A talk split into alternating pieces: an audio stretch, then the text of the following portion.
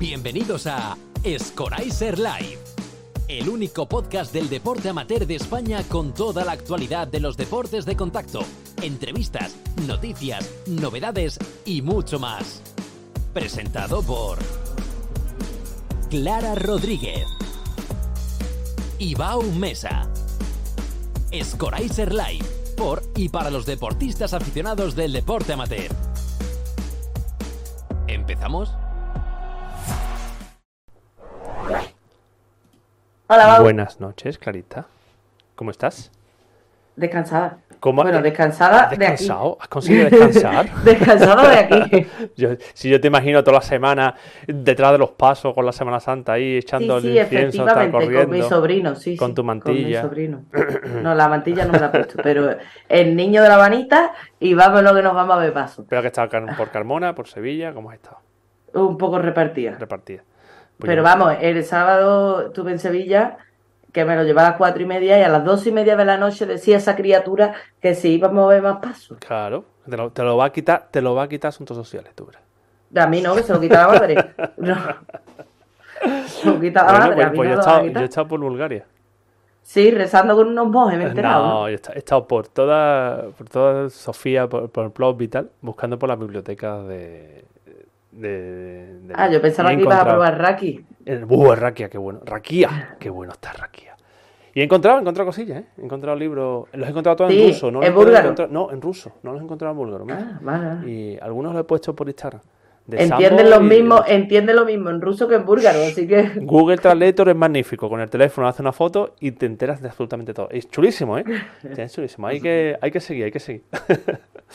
bueno. Y después de esta semana de descanso vamos a traer leña. pero no has contado que te han tenido despierto por las noches Pero eso, no tiene que, pero eso no tiene nada que ver con la lucha, eso es otro Sí, tema. sí, que no te daban de comer. Es otro tema. Me fui, Que no te daban de me comer. fui a un monasterio y estuve, eh, estuvimos unos días en un monasterio, sí. en, en la, en la Pero estás arrepentido, ¿no? Me parece, ¿no? Eh, es una, una cosa que se hace una vez en la vida. Hay que hacer una vez en la vida. Sí, sí, para ser la dos, ¿no? Claro, que poco, que poco me quiere. Bueno, a ver, esta noche tenemos mm, densidad, guay, ¿eh? ¿eh? Tema Cositas denso. ¿eh? Aquí hay importante, importante. Bueno, vamos a presentar un poquito, vamos a presentarlo. Vamos a decir qué es lo que hace, ¿no? Dale tu caña, dale que tú Ter- tienes ahí toda la info. tercer dan de judo. Sambo con basamo. Eh, eh, Porque el sambo es el judo antiguo. Así como me, dijeron en, en Langreo la último, la último campeonato, ¿no? Eh, es el dueño del club Running de Valencia, que ese club ya tiene un 60 años. No es que él tenga 60 años, pero tiene 60 años. Que es un club... No, tiene alguno menos. Tiene alguno menos. Él sí, el club Sí. no. ¿Vale? Tiene, eh, es uno de los, de los afortunados que es de los, solo de los 22 clubes que hay en España que tienen licencia federativa para dar mm, defensa personal Defensa personal femenina. Correcto. Bueno, se ha viajado por todo el mundo, ha vivido en Corea, ha vivido en... ahora nos contará por dónde ha estado. Y es embajador de la UNESCO. Es que no sé, es que no, es que ¿eh? no sé qué decirte. Es que no sé qué decirte. Guapo, Es ¿eh? que, bueno, venga, vamos a pasarlo ya. Yo creo que ya, ya no vamos a ver. Buenas noches, Andrés. Buena, Andrés. ¿Qué tal, ¿Qué Bao, pasa? Clara? ¿Cómo Tío, estáis? Me, me quedo ahí. Es que los currículos. Y además lo- lo- la- se ha puesto en una postura que los brazos no los tiene fuerte la criatura. No tiene más brazos No. que mi cabeza. Y... y encima vacila, tío. Esto no puede ser. y yo con mi, mi- con mi calamare. ¿Qué pasa? tú? ¿Cómo estás? Muy bien, muy bien, encantadísimo de estar aquí sentado en esta postura, como dice Clara, charlando con vosotros. Bueno, eh, bueno, cuéntame, Andrés, ¿qué, haces ahora mismo? ¿Dónde estás? ¿Qué estás haciendo? ¿Qué acabas de hacer? Pues empezar. mira, ahora mismo estoy en, en- en la salita de un hotel que me han dejado aquí en, en Navarra, con el Pirineo, que no tenía cobertura en la furgoneta, estaba de, de viaje y, y me he tenido que mover hasta aquí para, para poder escucharos y, y veros. Perfecto. Pero el viaje relacionado con la lucha. No, la verdad es que este ha sido. Acabo de terminar un, un campamento de, de lucha y entrenamiento y han sido pues dos, tres días de vacaciones que me he venido aquí a investigar la montaña y con la bici. Correcto. ¿Y qué estáis haciendo? ¿Campamentos de, de luchas por, en Valencia? Eh... Sí, la verdad es que desde el running se iban haciendo campamentos desde hace más de 30 años. Yo no los hacía, evidentemente, los hacía Nacho Alcíbar, mi, mi maestro. Eh, y ahora sí que llevamos, sobre todo desde después de la pandemia, hay muchísimo auge de, campamentos de lucha, pero para gente no luchadora, que es, lo curioso, es, es, lo que de verdad me está, me está gustando. Y, te contratan mucho perfil crossfitero, gente que, entrena, pero también hay, es que me han contratado hasta centros de yoga para hacer lucha, para iniciarse en el mundo de la lucha y de la lucha suelo, sí, sí, es, es fascinante. ¿Y qué tipo, qué tipo de lucha es la que, la que hacen alguien que viene nuevo? Pues imagínate, yo sobre todo me centro en lucha suelo. Al final, el, para mí el grappling eh, como clase inicial es lo que más fácil me resulta relacionártelo con el movimiento en el suelo. Por ejemplo, me viene una clase de yoga y yo empiezo a hacerles trabajos de movilidad de cadera, de invertidas, de pinos que sé que ellos hacen. Claro. Y luego esa calidad de movimiento te la relaciono con coger a una persona y voltearlo y moverme con él y al final les encanta. O sea, lo que más me gusta es que meses más tarde me, envían vídeos, imagínate que acaba la clase de yoga y se ponen a hacer sparring entre, ellos y entre ellos. está chulísimo. El, a ver, yo lo disfruto mucho cuando vienen deportistas, pues que son competidores y demás. Esos son los campamentos que yo de verdad disfruto porque es ahí donde me puedo lucir. Hmm. Pero la verdad es que me encanta que gente tan ajena a nuestro mundo me contrate para, para conocer lo que es la lucha. O sea, creo que, nunca había, vamos, yo por lo menos nunca había tenido esa demanda de, gente. No sabía. y pero ellos después siguen eh, no solo con a ver hacen sparring en, su gimnasio y tal cuando terminan las clases yo pero se enganchan de alguna forma con tu club se enganchan de alguna forma con tienen constancia no va porque eh, es que a lo mejor me contratan y son de Galicia. Y, y, o yo voy a darles un curso o ellos vienen, yo tengo un, albergue, el albergue Ronin, y, ahí es, es, un, el, Disneyland de la lucha, ¿no? Lo podríamos llamar. ¡Qué guapo!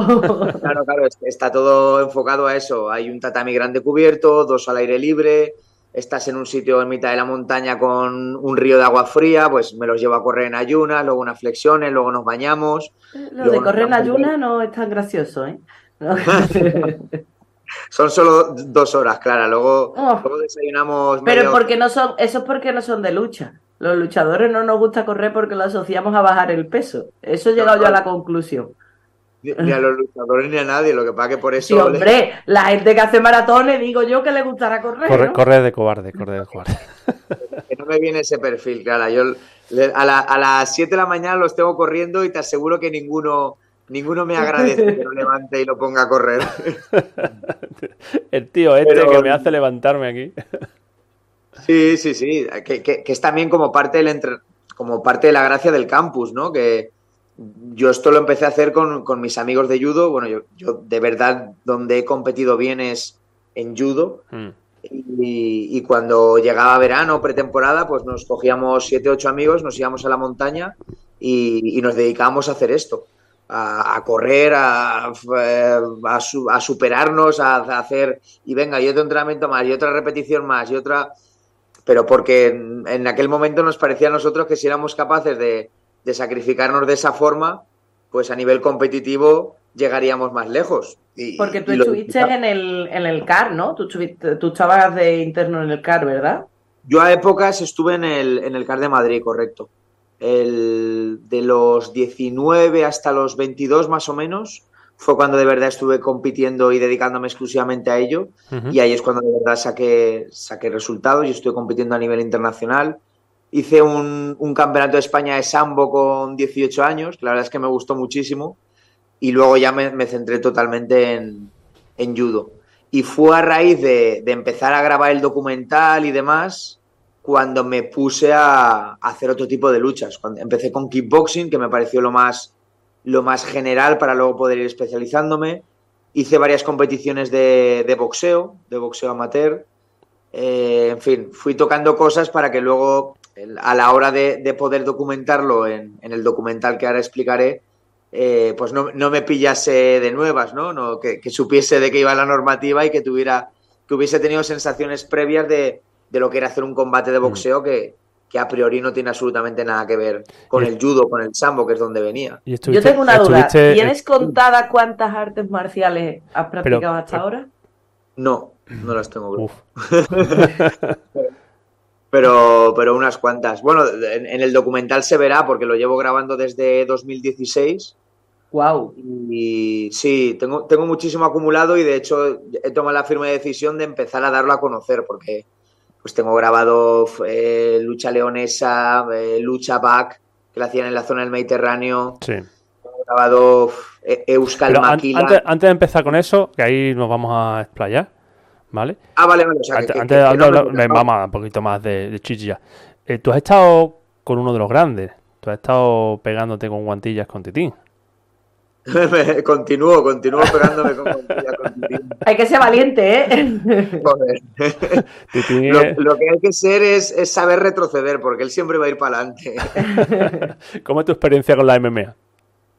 Joder, me encantan. O sea, me parece, vamos, el, el deporte definitivo por excelencia. Lo, lo descubrí hace un año y poco. Un año y poco que, que mi hermano y yo eh, nos fuimos con, con Titín a, a entrenar y la verdad es que es una maravilla. O sea, a ver, es una maravilla porque lo, lo haces todo. Lo haces todo y si de verdad tienes la suerte de, de estar en, en un equipo como, como el de José, en Fight for Life, que tienes muchísimo competidor y muchísimo ex competidor. Hmm. Y a mí las dinámicas me encantan. O sea, la clase empieza a las 10 de la mañana y, y a las 10 y un minuto estamos haciendo sparring condicionado. O sea, yo me voy 20 minutos antes para, para calentar. O sea, me, me encanta la forma que tiene este hombre de, ver la lucha, cómo la disfruta, cómo la transmite. O sea, es, yo no he visto gimnasio que venga más gente de fuera a, entrenar. Y, luego José como... O sea, vamos, es que ya, yo os digo que, he visto mucha gente dar clase y es la persona que, que más disfruta transmitiendo. O sea, él, él, está en ese gimnasio 12 horas al día, empalmando una clase con otra, un entrenamiento con otro. Me, vamos, me, me, parece fascinante esa forma de, de entender y, y, de vivir la lucha, la verdad. Uf, ¿y cómo es el MMA sin competir? Porque todo el mundo que hablamos de MMA y de que entrena MMA tiene su objetivo de, de ir a competir, de ir a campeonato. Y tú obviamente, por lo que estamos viendo, tú no compites. ¿O no, no, no es tu objetivo? Lo, lo, hago por gusto, lo hago por gusto, pero vamos, te aseguro que, que todas las parejas que tengo son, son competidores a nivel internacional y, me, fascina.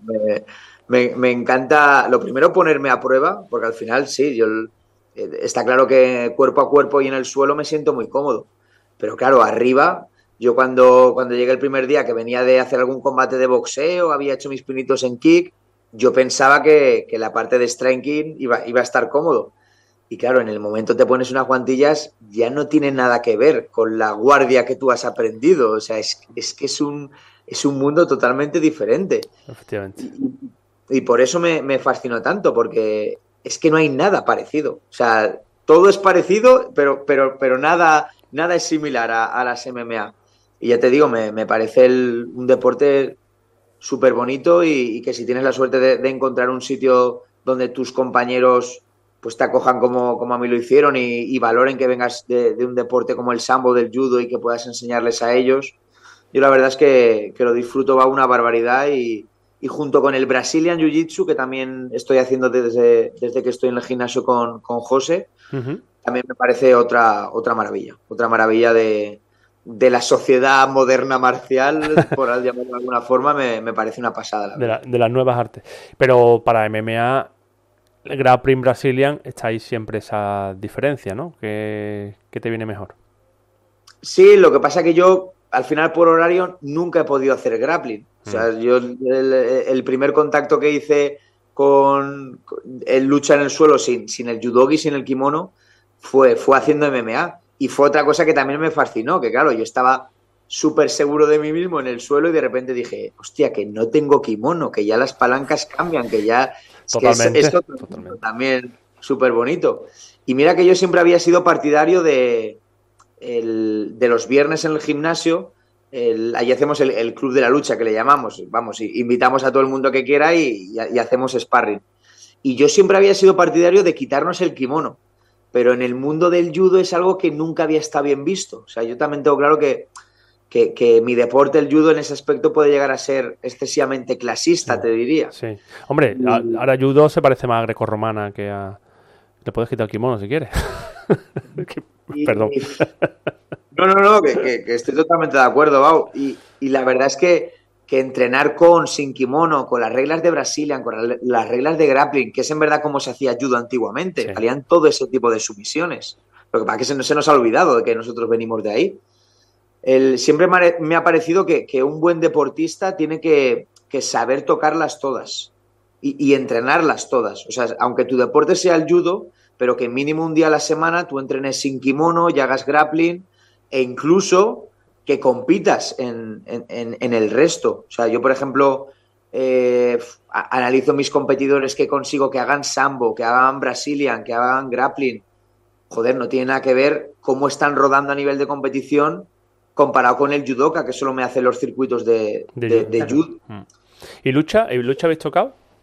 Nunca, nunca. Lucha es lo único que no... ¿Por alguna razón o...? ¿El qué, perdona? ¿Por alguna razón en concreto?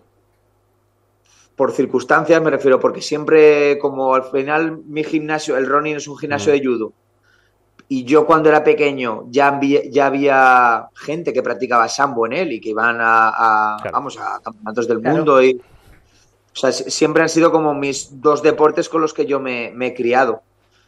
Y siempre ha habido un kimono de por medio o una curca. Entonces, nunca he tenido ese contacto de, hacerlo cuerpo a cuerpo. A raíz del documental, pues sí que me he metido, la mayoría de cosas en las que he competido en el documental son luchas. Claro, obviamente. Exacto, exacto. Pero tenía la suerte de que pues había algún cinturón donde agarrar o había alguna especie de, de curca, algo en lo que podía tener agarre que es donde de verdad, claro, donde de verdad yo puedo darle alguna torta a alguien. En el momento me, me, abrazo cuerpo a cuerpo, no es lo mío. Bueno, ya casi, casi, ya con el MMA empieza ya a cogerle un poco el, cariño. la verdad es que en, ese aspecto ya te digo que, estoy disfrutando muchísimo y nunca había pensado que, fuera del judo fuera a disfrutar tanto de, vamos, de, un arte marcial. Nunca lo, había pensado. En el campeonato de, Andalucía de MMA que estuvimos hace, bueno, antes de Semana Santa, había un chico que quedó, mm, creo que quedó segundo de segundo Andalucía. Eh, y tío, hacía unas técnicas de judo chulísimas. Sí. O sea, tú te quedabas ahí, enganchaba contra la jaula al contrario y lo proyectaba directamente y decías, coño, que eso es judo. ¿Sabes? A ver, también se puede hacer lucha, pero no se ve normalmente esas técnicas, ¿no? Dices tú, coño. Eso es lo bueno, lo bonito de la MMA, ¿no? Es precioso. De, hecho, acabas de describir la, estrategia que yo más hago, o sea, estamparme contra el otro y ya ahí le hago reaccionar o por un lado o por otro, o, le barro con un Kouchigari o Uchigari y ya estoy encima de él y, ya ahí el, el gran Unpound es, vamos, al final como es como controlo menos de striking que ellos, intento que mi fuerte sea ese, intentar agobiarlos por ahí. Claro. Hombre, un gran compound se puede defender, ¿eh? Se puede defender y se defiende mucho, pero una bueno, y, y, es cierto que, lo hemos hablado muchas veces, ¿no? Que en España todavía eh, lo que es el, bueno, el fuerte de lo que puede ser el judo o la lucha, que al final es el derribo, mm, carecemos mucho de derribo. Si, si nos fijamos tanto en grappling como en Brasilia, si ves algún tipo de competición como tal, carecen un poco de derribo todavía, ¿no? Ese que es el fuerte al final del judoka desde el luchador, ¿no? Que al final en nuestro deporte es derribar, no es otra cosa. Hmm. Exacto. Y, yo, me harto de reír muchas veces cuando voy a los campeonatos de grappling y se lo digo a Pau, le digo, es que le estás regalando la pierna y no la coge. Es que le estás regalando la pierna y no la coge. O se tiran a la guardia en el primer minuto. Claro. Tío, le acabo de regalar tres puntos. Sí, por eso, Clara, os decía antes que lo, que lo veo tan, tan compenetrable uno con otro y, tan necesario que, el, luchador de grappling y de Brazilian haga judo o lucha y tan necesario que el luchador de judo o de sambo haga grappling o Brazilian. Hmm. porque es que, vamos, me, parece básico que ellos se impregnen de, nuestras proyecciones y que nosotros también nos impregnemos de, su saber hacer en el suelo. Yo, yo haciendo Brazilian estoy disfrutando mucho porque estoy encontrando otras vías de, someter al contrario en judo. Y, yo luego cuando doy mi clase de judo a los competidores, les estoy explicando cosas que yo no conocía y, que gracias a hacer clases de, Brazilian estoy empezando a conocer y razonar de otra forma. Y es que a mí, en, en, alto rendimiento de judo, yo siempre he tenido claro que el que se especializase en suelo tenía mucho ganado. De hecho, te encontrabas siempre a, a los típicos brasileños que de pie eran buenos, pero mm, a un nivel mundial, digamos que mediocres para entendernos, pero que como cayeses al suelo estabas perdido. Y yo analizaba esos combates y decía, joder, yo, quiero eso. Yo quiero que cuando el otro caiga al suelo, que, sea mi momento.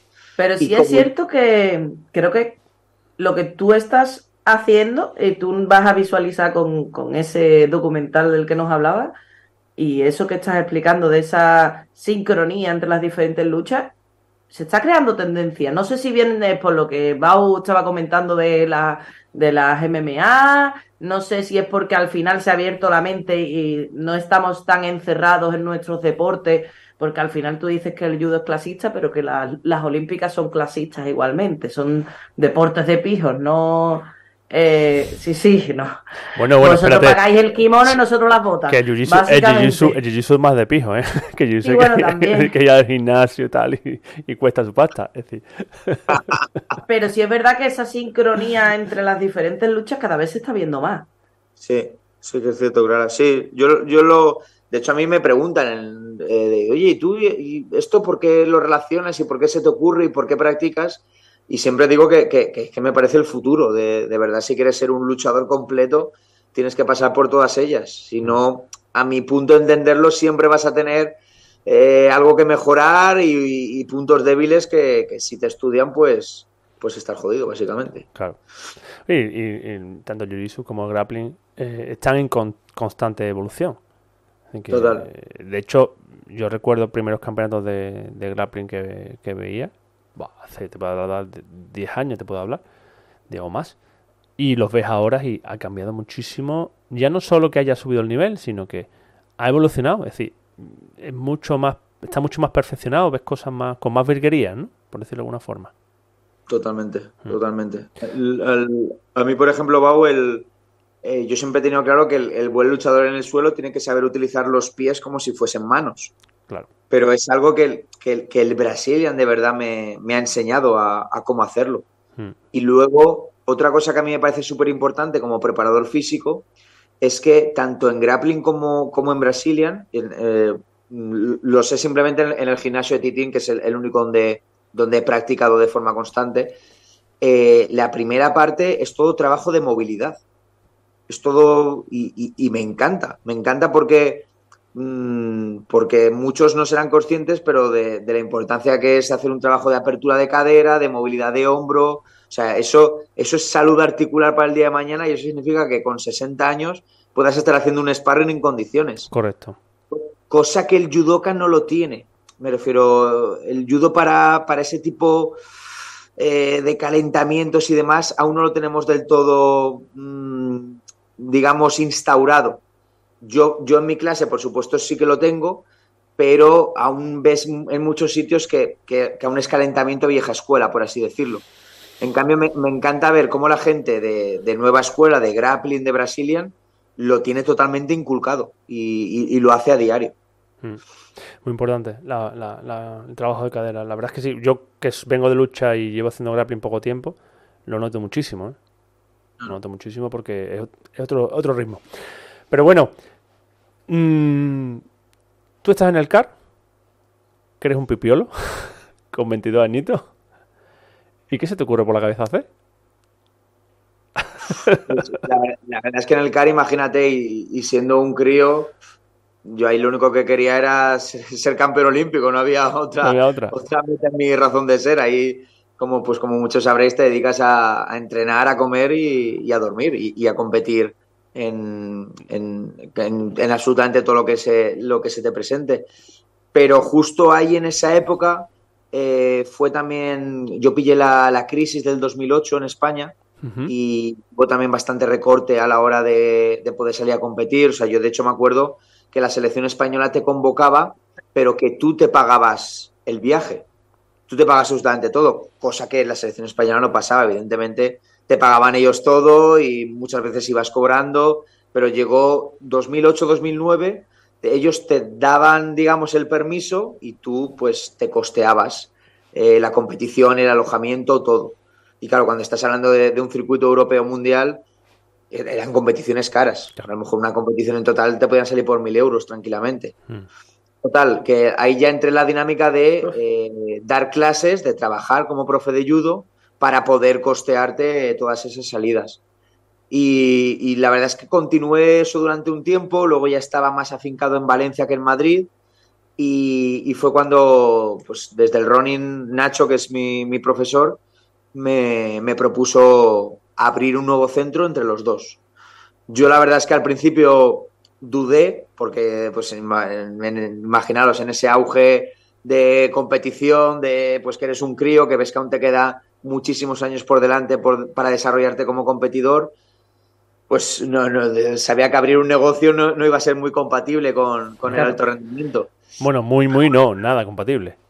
Exacto. O sea, yo, bueno, pues, así como, como anécdota, yo cuando abrí el gimnasio con 24 años entrenaba tres veces al día, los primeros creo que tres semanas, luego ya empecé a dos, luego a una y luego cuando podía, me refiero. Al final, me, hice, me hice campeón de trabajar en vez de, de competir. Ahí evidentemente dejé de, dejé de competir y me dediqué a montar el gimnasio, que también os digo que a día de hoy es la mejor decisión que podía tomar porque, porque a mí me da igual que sea lunes, miércoles que domingo, yo disfruto enormemente de estar en el gimnasio dando mis clases y luego los fines de semana yéndome a hacer campamentos de lucha y, y como os decía antes, que la gente totalmente ajena a nuestro mundo entienda lo que es un tapiz, un tatami y, y de verdad lo experimente y a los meses me siga diciendo Oye, Andrés, muchas gracias por esto, porque mira lo que hemos, lo que hemos creado aquí en, clase de yoga, que acabamos y nos damos unas tortas.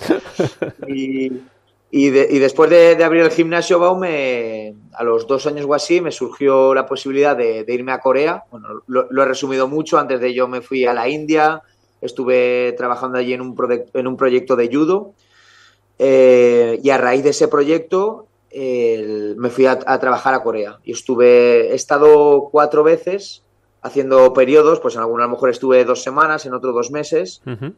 Y ahí es cuando estuve currando para, la UNESCO. La UNESCO tenía allí un centro de artes marciales, el primer centro que se creaba nunca, y, a mí me, enseñaron allí a investigar, básicamente. O sea, me explicaban cómo se desarrollaba la mayoría de, de trabajo de las universidades y cómo había en muchas universidades, había un departamento de artes marciales que se dedicaba a investigar las artes marciales, de, sí, sí, en una pasada, de, su país y de los países ajenos. Por eso te, comentaba antes, eh, Bau, el tema de, la ruta de la seda, porque justo en esta ruta los países que habían dentro eran los que más departamento de artes marciales encontré en las universidades. Entonces, Exacto, como sabía que iba a tener más información, iba a tener más, más mejunje, pues, pues fue un poco por lo que me centré en investigar esa, esa, esa parte. El, transcaucásico, transcaucásico es la,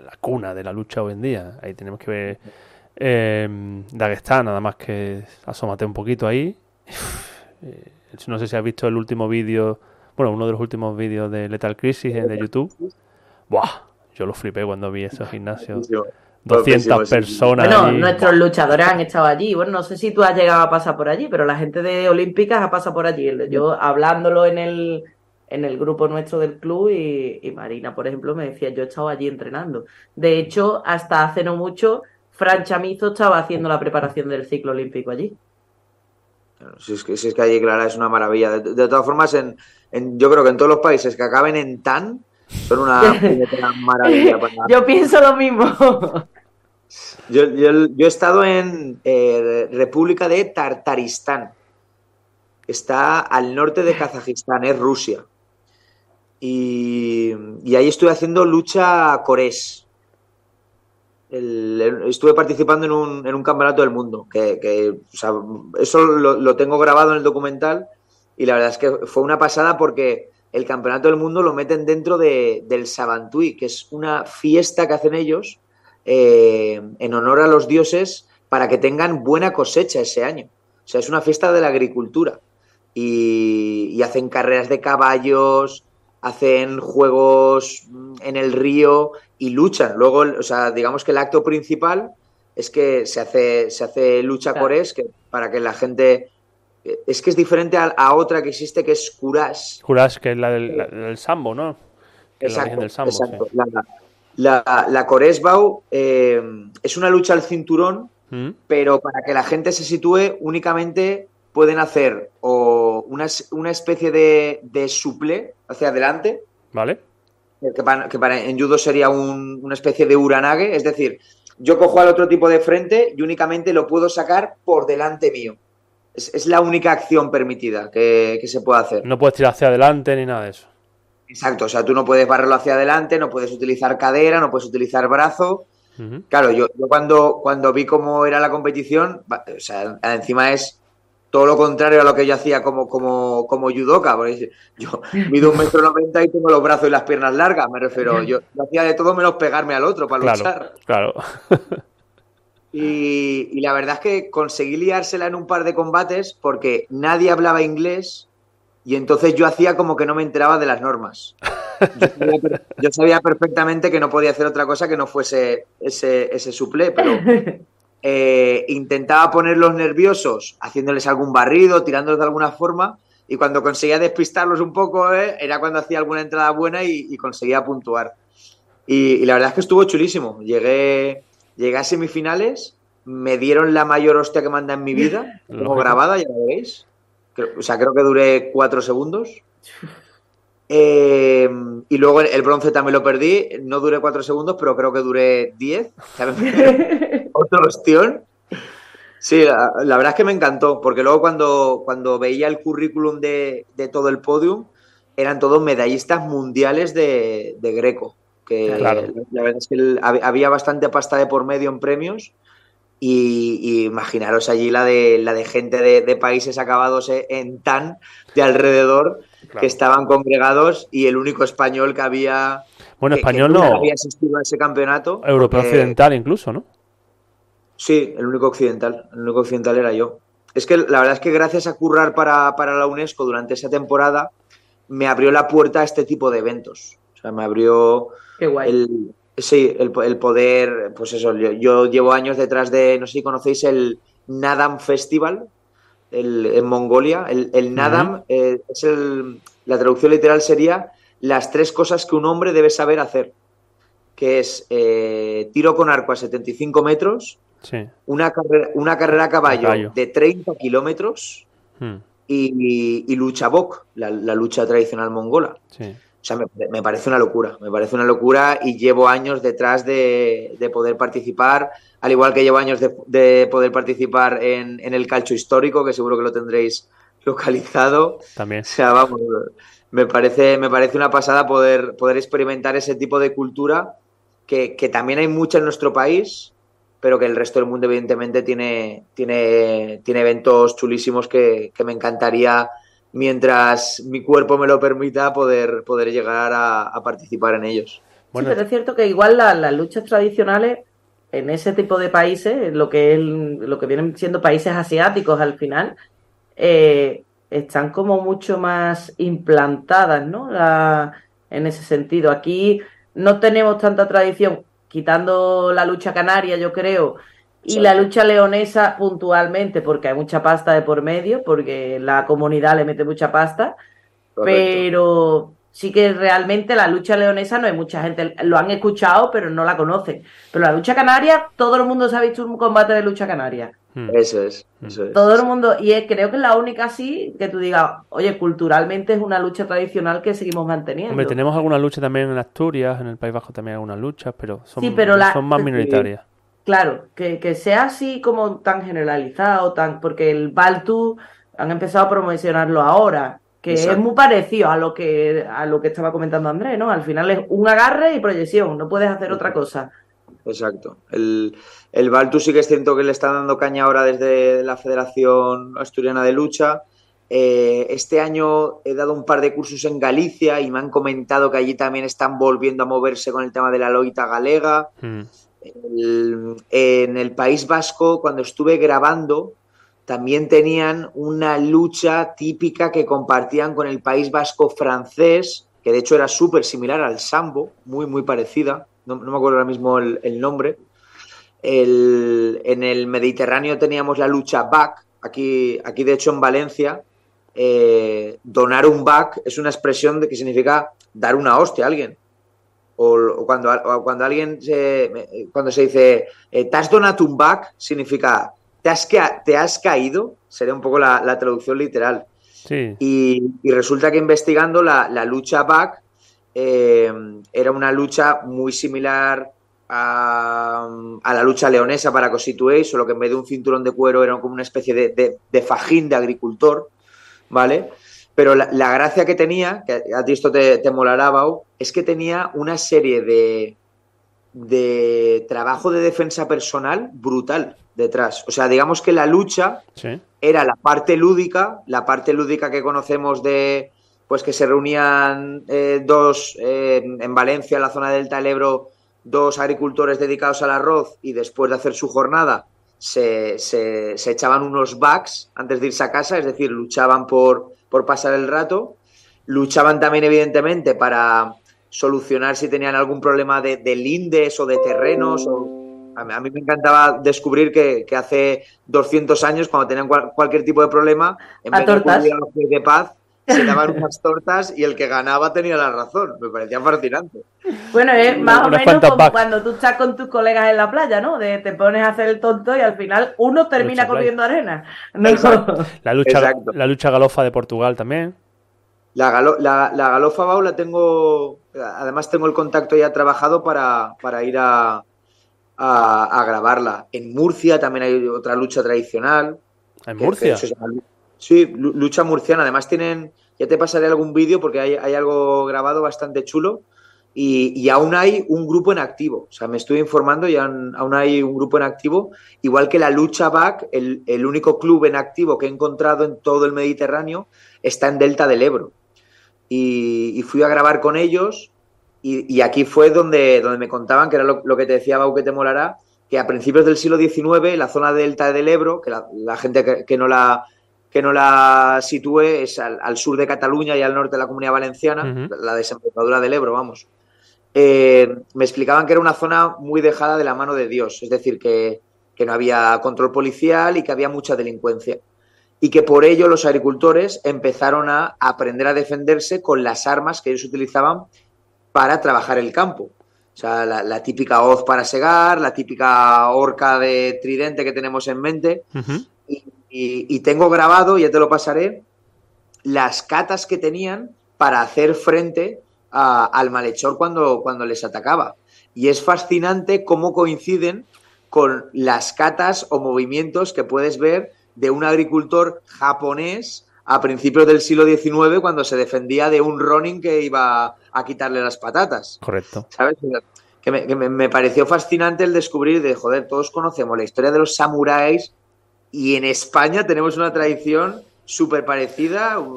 de hecho, los samuráis los samuráis utilizaron la espada corta porque se lo enseñamos los tercios españoles.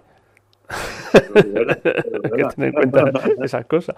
Pero fíjate, me, acabas de recordar un detalle que, me, que siempre lo, repito muchas veces. Eh, habrás visto el, anuncio siempre de, de ay, el, de Bruce Lee, de Big Water, My Friend, ¿no? Bueno, pues ese documental es un documental de dos horas, realmente, ¿no? Entonces, si tú ves el documental de la primera parte, está hablando solo de luchas. Y de la segunda parte ya habla de su cine y su historia, ¿no? pero si ves la primera parte, el entrevistador le dice, bueno, tú haces... No me acuerdo mismo, me lo invento, ¿vale? Tú haces Wuchun Kung Fu.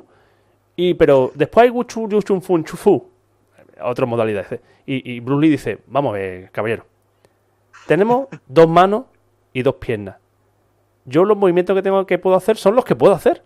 Igual que cualquier otro. Si tuviese tres brazos, pues sería un, arte marcial diferente, pero todas las artes marciales son las mismas. Y entonces dices, hostia, es verdad, es que al final tú cuando tienes tu, tu, tu orca, los movimientos con la orca, da igual que lo hagas aquí o lo hagas en Japón, es que son los mismos movimientos. Correcto, eso lo, descubrí, Bau, la primera vez que fui a hacer lucha leonesa, que es la primera vez que lo grabé, luego he vuelto varias veces a hacerlo por, por gusto, bueno, por gusto y, por la pasta que había por medio, como y, y a mí me acuerdo que me enseñaron la dedilla. La dedilla es un ouchigari en, en judo. Tal cual. Y, decía, claro, te, paras a pensar y decías, es que el, leonés eh, no tenía ni idea de que existía un arte marcial en japonés que, que, que enseñaba un Uchigari y llegaron a las mismas conclusiones de decir, si pongo el peso aquí y le hago un barrido por dentro, le quito y se, va al suelo. Correcto. Pues nosotros le llamamos la dedilla y allí lo llaman eh, gran barrido interior, pero que al final es, totalmente lo mismo. Con, el tema de, los suicidios, de, los rituales de los guerreros a la hora de, irse al, otro mundo, también me gusta mucho investigarlo, por el tema también que todo el mundo conoce el, el seppuku de, de los samuráis, pero es que en España eh, es que la mayoría de, pueblos que fueron sometidos por el Imperio Romano también se suicidaban. O sea, en, Cantabria he encontrado historias asombrosas de, grandes guerreros cántabros que, en el último momento, cuando vieron que iban a ser conquistados, todos cometieron suicidio. Los canarios, los canarios cuando el guanche canario, hmm.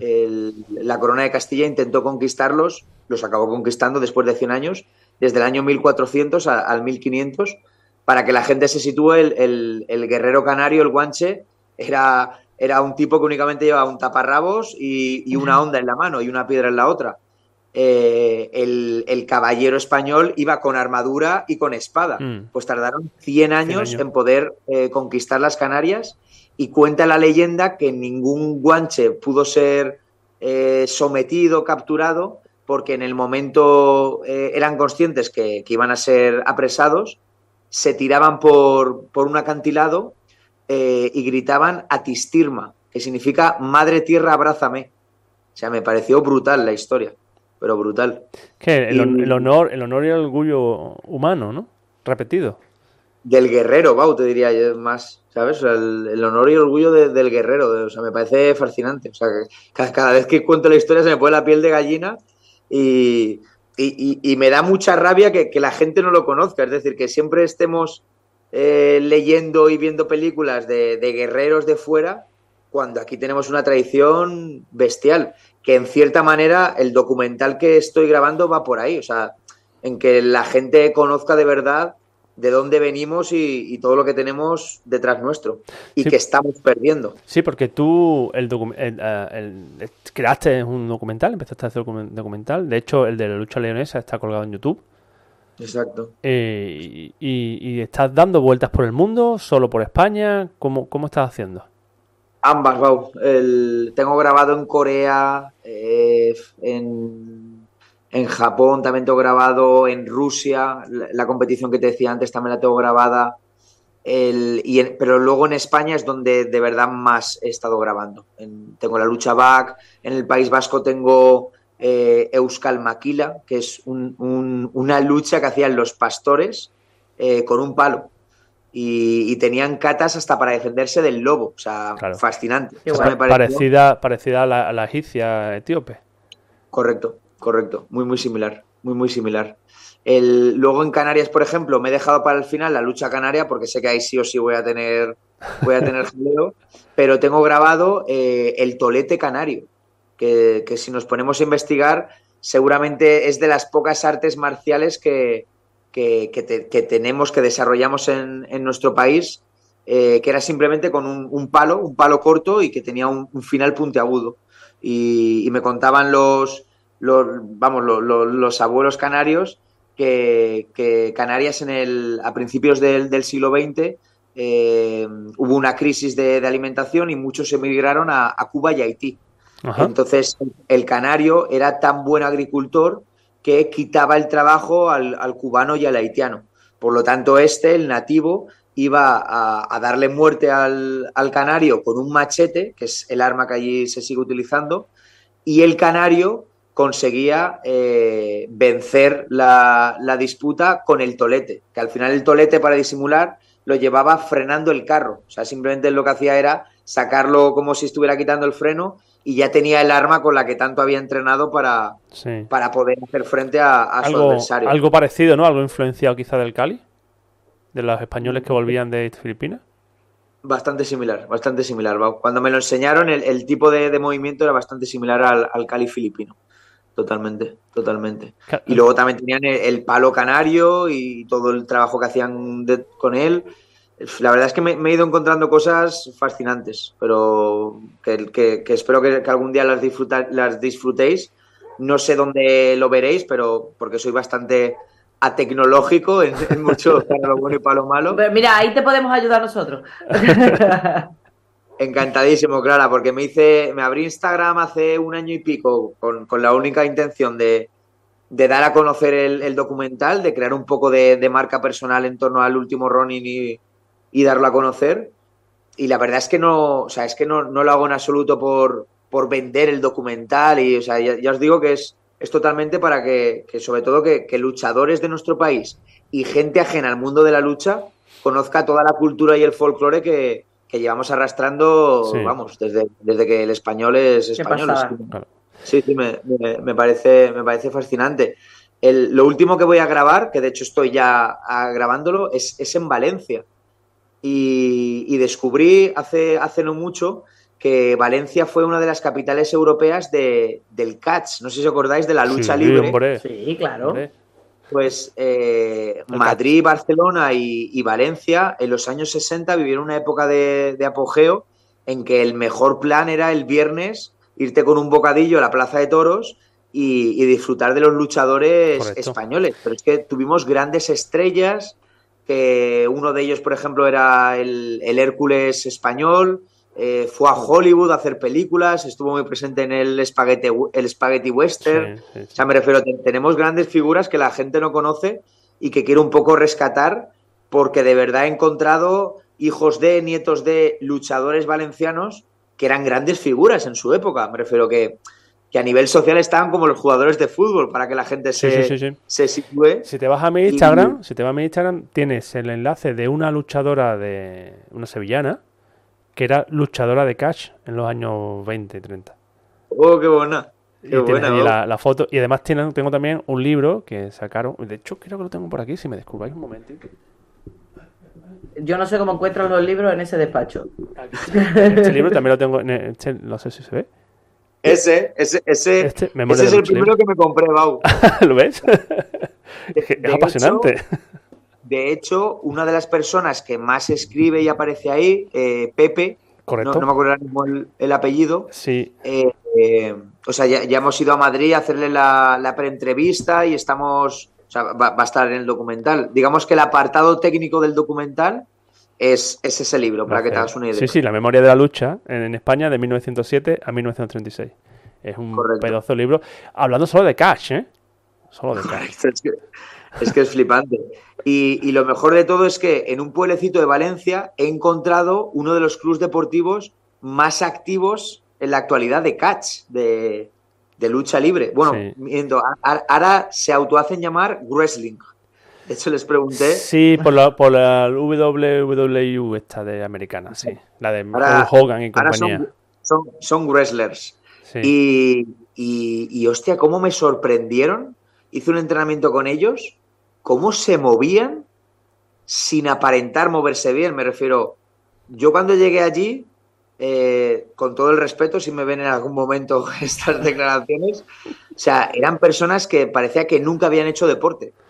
Claro, y, y alucinante cómo se movían. O sea, tenían, o sea, era una mezcla entre clase de, gimnasia deportiva, eh, con acrobacias y con lucha, brutal. O sea, me dejaron, me dejaron impresionados en, muchos aspectos lo, bien que trabajaban. Me, me, parece un mundo chulísimo, pero chulísimo. Además, en México sigue estando muy, muy en boga, ¿eh?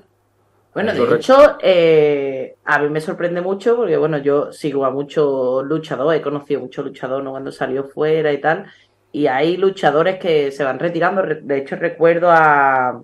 Hay un mexicano que ha sido varias veces olímpico, el Escobar creo que es, y a Escobar lo he visto yo, ya se ha retirado de lo que es la, lucha, bueno, era de greco-romana, se ha retirado al menos de, lo que es los ciclos olímpicos, está ahí entre Pinto y Bar de Moro todavía, hmm. y está entrenando, está entrenando lucha libre.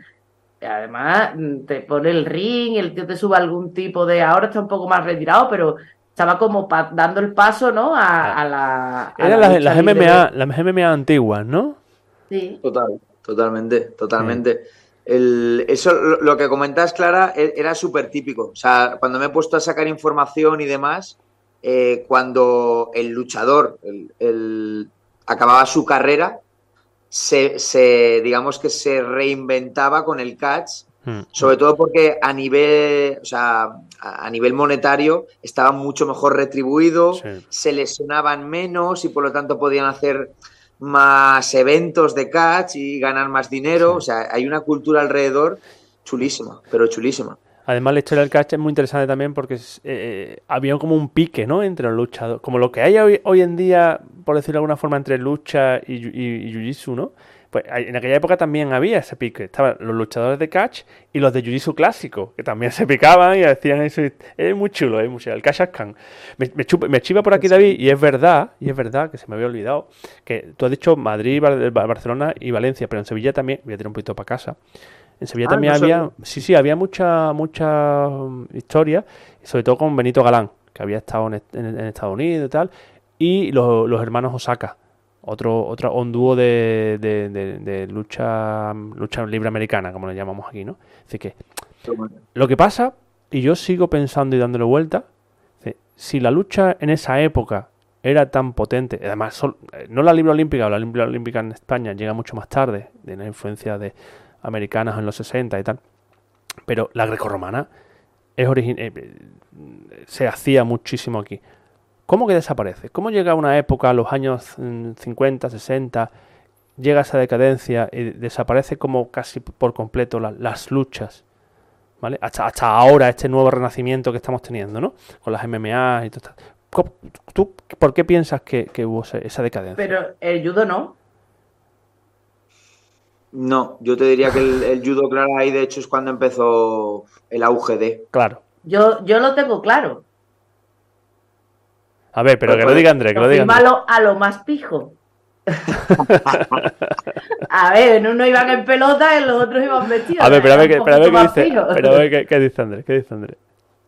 No, yo Bauto lo iba a relacionar con, la espectacularidad del evento. Es decir, yo el catch, ahora que, me, he profundizado sobre él en, los últimos meses, eh, creo que arrastraba tanta gente porque era un evento muy bonito de ver, muy, muy disfrutón en el aspecto de tanto el niño de tres años como el abuelete de 80 eran capaces de, ir juntos y, de disfrutar de una velada de lucha eh, con mucha acción. Claro, es que al final cuando hablas con el luchador de catch, eh, ellos no te admiten que es una lucha de mentiras.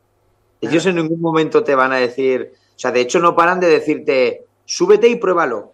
Y ya me dices si es, si es verdad o si es mentira. ¿Sabes? Es un poco como. El golpe de verdad, ¿eh? el golpe te lo lleva. Claro, claro, a eso me refiero. Y, yo cuando, ahora que está entrevistándolos y demás, y les decía, pero vamos a ver, allí cómo decidíais quién ganaba. Y ellos siempre me dicen, ganaba el mejor. El que fuese mejor luchador en ese momento de la pelea, el que encadenase mejores proyecciones, el que, el que, el que luchase mejor esa noche, era el que ganaba. Y, nosotros, sin hablarnos, durante la lucha, entendíamos si nos había proyectado muy bien o si. O sea, no sé, tenían un, una, una, especie de. Código no escrito, ¿no? Sí, que me, pareció, me, pareció fascinante y, que gracias a eso daban un espectáculo chulísimo que entiendo que en algún momento de, nuestra historia desbancase un poco a, a la lucha tradicional, Bau también piensa que veníamos de, la guerra civil española, que, como después de cada guerra... Sí, pero, pero, pero ¿por qué se cae también el catch? Yo cuando hablo de las luchas incluyo al catch también. Llegó un momento en que se fue para abajo. yo sinceramente, hasta donde llego y el documental lo voy a sacar, fue un poco por, por, por vamos a decir, vagueza de los luchadores. Te, explico. Ya. Eh, en el documental, la, figura que más voy a sacar es un, luchador valenciano, que además tiene un historión. Su madre fue la primera mujer que se divorció en Valencia y mandó a su hijo pequeño a Inglaterra. Eh, este chaval que llegó a Inglaterra con 14 años, que no tenía ni papa de inglés, pero sí que había hecho judo en Valencia. Se metió en un gimnasio de catch eh, un promotor lo vio, le dijo que sí quería hacer una velada, total, que estuvo durante tres años haciendo veladas prácticamente todos los fines de semana, ganando una pasta, porque ganaba por aquel entonces creo que eran 80 libras por velada, Wow. que en los años, eh, creo que estamos hablando de los años 70, era una pasta. Claro. Con esa pasta consiguió, eh, o sea, él mandaba prácticamente todo ese dinero a Valencia para que su madre y sus otros tres hermanos pudieran vivir, porque se habían divorciado y el padre no, no les pasaba dinero. Que, eh, que la gente se sitúe que estamos hablando un divorcio de los años 70, finales Claro. de los 70, o sea, Claro. Mm, era impensable que, que el ex marido se ocupase de, de Claro. su ex mujer y de los hijos. Bueno, la, la historia es mucho más profunda, ya la veréis en, en el documental, pero este tío estuvo durante tres años haciendo catch, manteniendo a, a la familia. Y lo que te venía a decir, respondiendo a tu pregunta, Bau, es que eh, cuando los dos promotores, más fuertes de España, uno madrileño y otro valenciano, se enteraron de que este tío estaba en Inglaterra, lo trajeron a- de nuevo a España eh, con la promesa de que iba a hacer muchas eh, veladas y demás. Hizo creo que tres o cuatro y me contaba que hizo tan pocas porque los luchadores españoles no estábamos al nivel de lo que había fuera.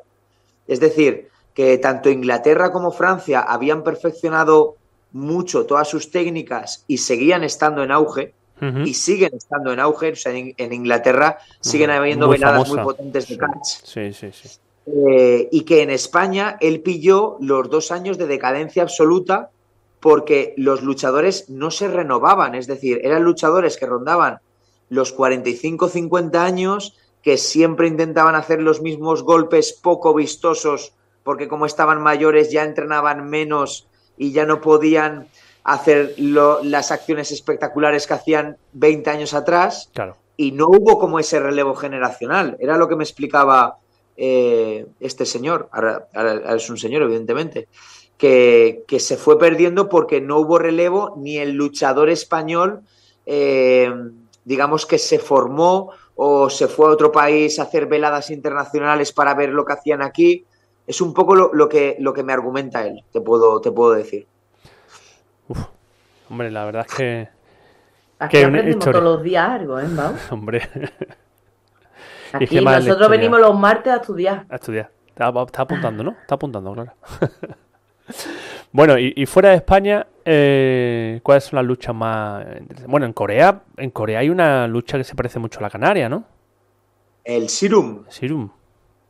El Sirum, de hecho, yo estuve, estuve delante cuando Eusebio, no me acuerdo el apellido, bueno, un luchador canario ganó el campeonato del mundo. Ganó el campeonato del mundo de, de lucha Sirum en Corea. Yo justo estaba, Wow. Eh, es- estaba en, en- estudiando y entrenando en una, en una universidad eh, cercana donde se hizo el evento y, y fui a verlo y, la verdad es que, que me fascinó. Y fue allí donde descubrí de verdad las, las MMA en directo. Allí tienen una, una liga que se llama FC, creo recordar, Sí. que, que es también bastante potente. Y la verdad es que fue el primer evento de MMA que, que, que vi en directo. Evidentemente, soy, soy el, típico friki que veía el Pride de los años 2000 y, y luego todo lo que derivó.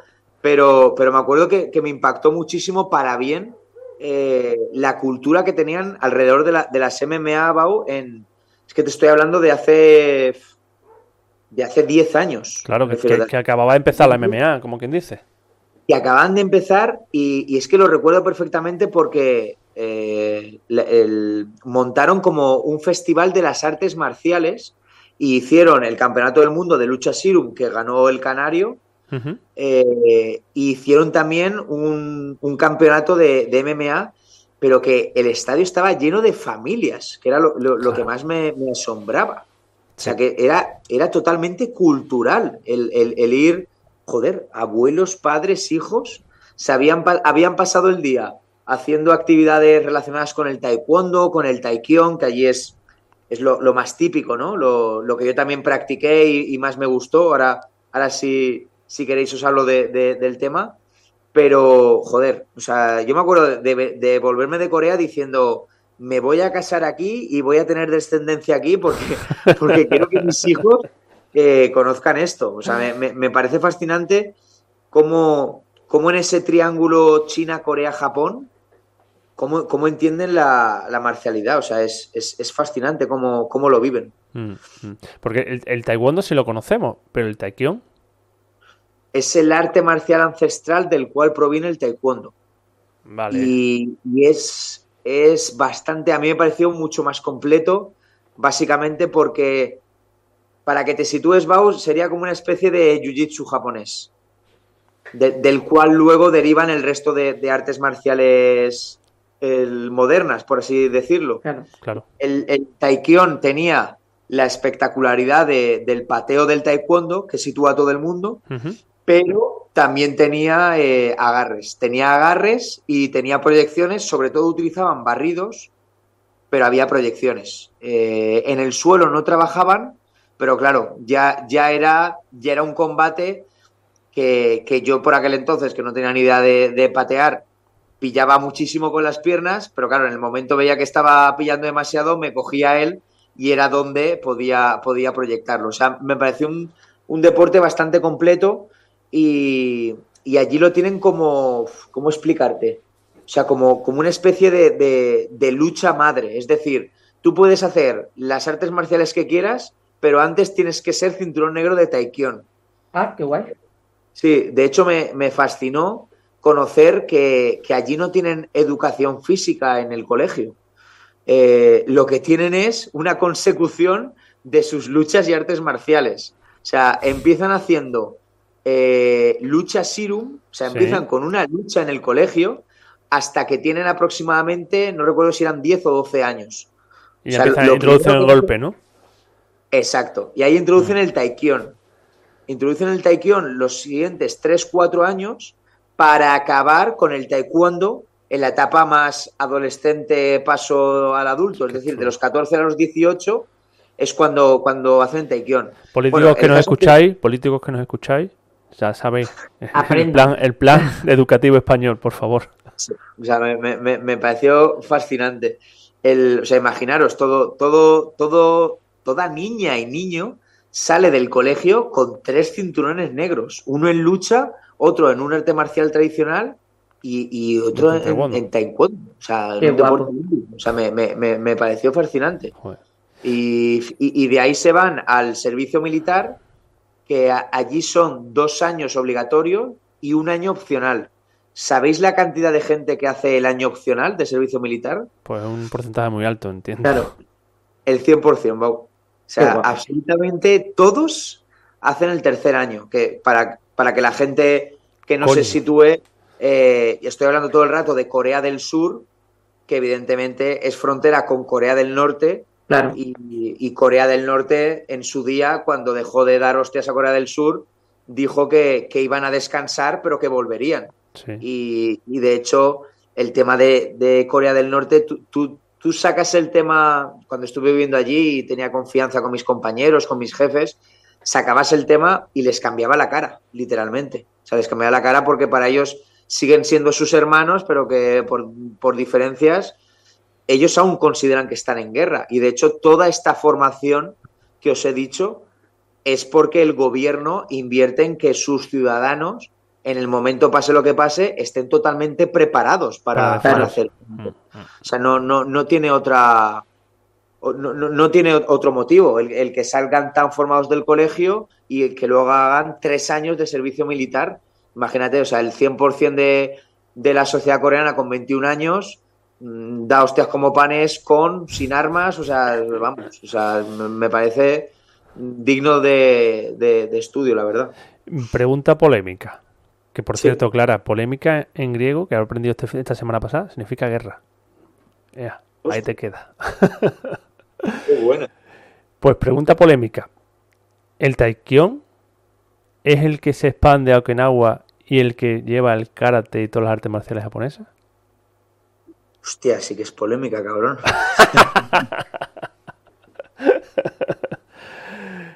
a que. El boxeo chino, taekwondo, taekwondo, Es que, es que ese triángulo. tú has dicho Japón antes, tú has dicho China, Corea y Japón. Y yo diría, me afinaría, diría China, Corea y Okinawa. Ya. por donde entró todo. Sí, eso, sí. A la que le estáis hablando en chino ahora mismo a mí. es que Okinawa es, la República Independiente de Japón, que no quiere nada con nadie. Está ahí abajo, al ah. sur, diciendo, yo eso no tengo nada que ver con Japón. es que ahora, mismo, Clara, estás, estás eh, presenciando un diálogo con un nivel de friquez muy elevado. Claro, ¿eh? claro, yo, yo soy friki, pero, pero soy más joven que ustedes, no... Abre tu mapa, coño. Yo, yo, yo Baute, fíjate que después de estar allí currando y demás, sí. Eh, de hecho, presenté mis conclusiones a la UNESCO y no les gustaron porque ni Corea ni Japón les ven los chinos. O sea, allí de hecho a los chinos se refieren como, lo llaman los cerdos. La traducción literal es los cerdos. Sí. O sea, para, ellos el chino es, es el, el, pues eso, el más sucio, el más mal educado. Eh, para ellos el, japonés es la típica imagen altiva del, asiático, vamos a decir. El coreano es el más. El que, el que más se cuida. O sea, si vieras la cantidad de, tiendas de estética que hay en Corea, es fascinante. O sea, hasta ellos se maquillan. Tienen una cultura del cuidado estético fascinante. Y están muy en contra del chino por muchos motivos. Y uno de ellos es no admitir que las artes marciales que ellos practican tienen origen en China, que es la conclusión a la cual yo llegué. O sea, yo te diría que China es la madre de todo y a partir de ahí empiezan a beber tanto Corea como, como Japón. Pero bueno, eso, eso podemos discutir. bueno, y si te parece ya para terminar la, ronda friki, ¿vale? Hemos hablado de Asia Central, de Asia Extremo, Extremo Oriente. En América no hay mucha lucha, que yo sepa, bueno, salvo la, libre y un poco el folk que vino de Inglaterra, ¿vale? Exacto. En Sudamérica no hay, por lo menos yo no tengo conocimiento. Si alguien conoce, por favor que me escriba porque estoy deseando que alguien me diga. en Sudamérica algún tipo de lucha tradicional sí que debe tener, ¿no? Yo no las conozco. Porque allí estaban los incas y los, indios, ¿no? Y al final... En, en, alguna tribu clara yo sí que he encontrado algo. De hecho, ya te pasaré, Bao, eh, Anderson Silva tiene una especie de, documental y él tiene un par de apariciones en esta zona que estamos hablando. Vale. Yo os lo, lo pasaré. Y yo cuando curraba en Corea, vinieron a un festival eh, nativos americanos a presentarnos su lucha. O sea, la lucha de los antiguos indios. De Estados Unidos. de Estados Unidos. Y la verdad es que ojo al trabajo que tenían, ¿eh? Tanto cuerpo a cuerpo como con, con cuchillos, o sea, eran era flipante ver cómo manejaban los cuchillos, la típica imagen del arco que tenemos en mente todos de, de los indios, pero tenían un trabajo cuerpo a cuerpo y con cuchillos hmm. fascinante, fascinante. Pero la lucha, la lucha, y hablando de otro canario, hablando de Juan Espino, eh, la lucha que más potente que hay ahora mismo, fuerte y que se mueve, es la senegalesa. Ahí, ahí, ahí sí que hay dinero, ¿eh? Yo creo que la, la, MMA le ha favorecido también mucho, ¿no? Porque al final mm. todos los, luchadores gordos han terminado diciendo, va, vamos para Senegal, como, como el que va sí, pero, pero, pero antes, antes, fue Juan, el, León Blanco fue el que peó allí, que quedó campeón de, de, Senegal, ¿eh? No, no, que la pero, pero lo, lo, pusieron de moda ellos. Yo creo que al final se está moviendo mucho más y la estamos escuchando mucho más gracias a eso, a, a los luchadores de de UFC y de las diferentes ligas que, están tirando para allá. Yo creo que, bueno, no solo por la formación y la dureza que tiene la lucha, que al final es bastante importante y, les da ese recorrido, ¿no? Lo que hablábamos de la sinergia de las luchas, pero tú hace 10 años no escuchabas la, la lucha senegalesa. No, no. Total. Nada. Total. Nada. Total, total. Otra, otra Clara que también está muy chula en, África es el, la, he descubierto ahora con la investigación del catch, el vudú catch en el Congo. Coño, me has matado. Guapísima, Bau, guapísima. O sea, toda, toda la friquez y parafernalia que hay detrás del catch que, que, ya tienes controlado, pues a eso métele vudú. Por dos. que están ah, como, como en trance, ¿no? Como en trance peleando. No, total, o sea, los luchadores suelen ir por parejas y uno suele ser el, fuerte, el luchador, y el otro es como el conjurador. Entonces empiezan a, mandarse conjuros, al mismo tiempo a lo mejor a tu luchador queda aturdido por un conjuro del otro, o sea, es un combate flipante de ver. Daño, daño en Dragon directamente.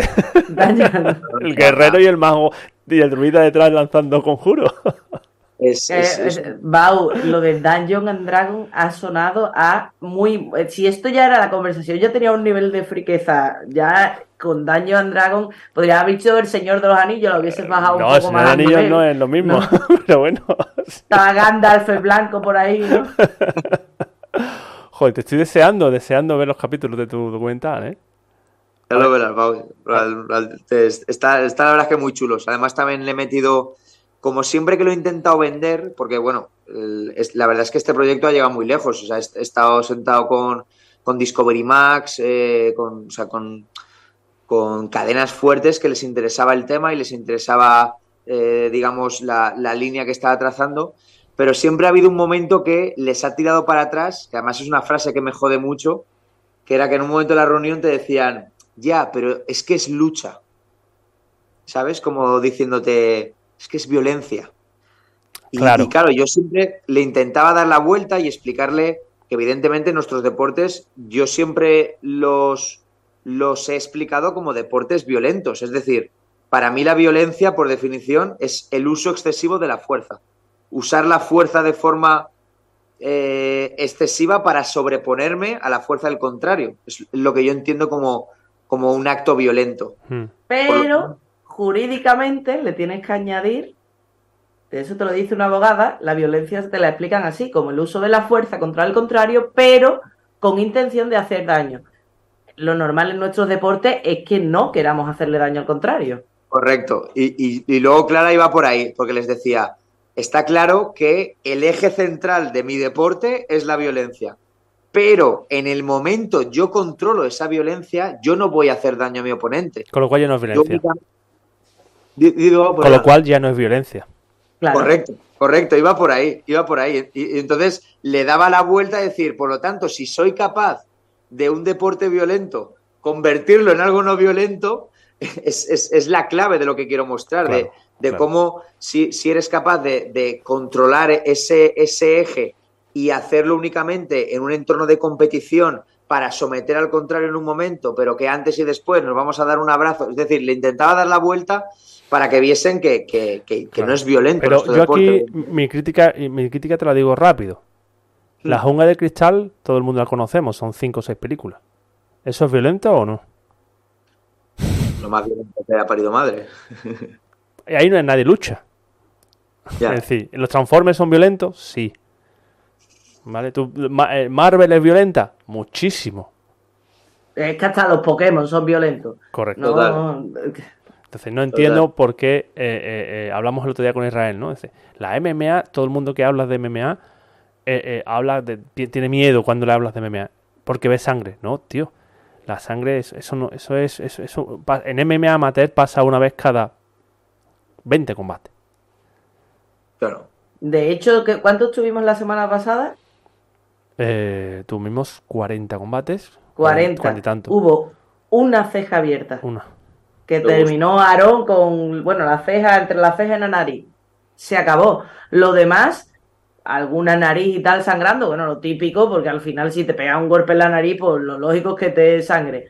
Pero de sangre de escándalo, de escándalo pues eso, la raja de Aarón. Se acabó. Claro. Y tú ves una película de estas de, de Discovery Maps, porque tú lo has nombrado, ¿no? de GPJ matando a los terroristas, ahí a, a, ¿cómo se llama la palabra? ¿no? Desancajado la cara. Y después tú ves una MMA que termina el combate, el árbitro para y los dos se dan un abrazo. Y hay veces que no se dan un muerdo porque no. Pero es que se, cogen los tíos, se abrazan y dicen, tío, te acabas de pegar de leche. ¿Cómo? Que, es que... Total, no. O sea, sí, yo al final lo que he hecho ha sido ir incluyendo mm, más cultura y folclore alrededor de la lucha que está investigando, pues eh, cómo comían y por qué comían así, eh, cómo entrenaban, o sea, la preparación física que había detrás del luchador, o sea, un, poco como dándole la vuelta a todo lo que había detrás de, la figura de, esa lucha para que no fuese todo tan centrado en, hmm. la lucha como tal. Y de hecho la, la idea primigenia del documental era que yo hiciese una competición real en cada uno de los deportes que iba, pero claro, al final era, o sea, yo solo me estaba como autoenfocando excesivamente en luchar, que era lo que de verdad quería, experimentar. Eh, y poco a poco, digamos que lo he ido eh, descafeinando para que, para que lo primero me lo compren y pueda llegar a más gente. Y, y lo segundo, también es cierto que para gente totalmente ajena a nuestro mundo, lo pueda llegar a entender y a disfrutar, hmm, hmm, que, es, también un poco el objetivo real de, del proyecto, del, documental.